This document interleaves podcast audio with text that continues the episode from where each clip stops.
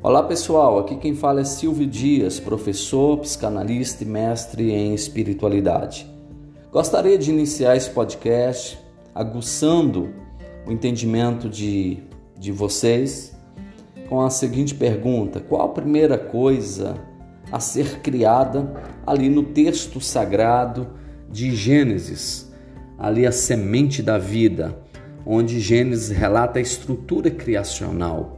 Muitos falam que a primeira coisa a ser criada é a, os próprios poderes que executaram a formação da existência do universo.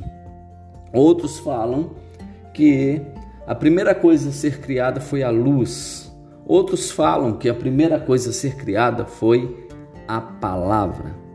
Mas na verdade, a primeira coisa a ser criada pelo maestro da vida foi a organização, a ordem, em hebraico chamado Seder ou Sidur, uma ordem, um rito a partir da maestria da vida, da maestria da existência humana. Tudo na vida, quando nós almejamos atrair uma luz superior, ela começa a partir do rito, da ordem, da disciplina, ou seja, de uma organização. A primeira coisa a ser criada no mundo criacional, na estrutura criacional, em todo o universo, foi uma ordem. Foi uma ordem estabelecida.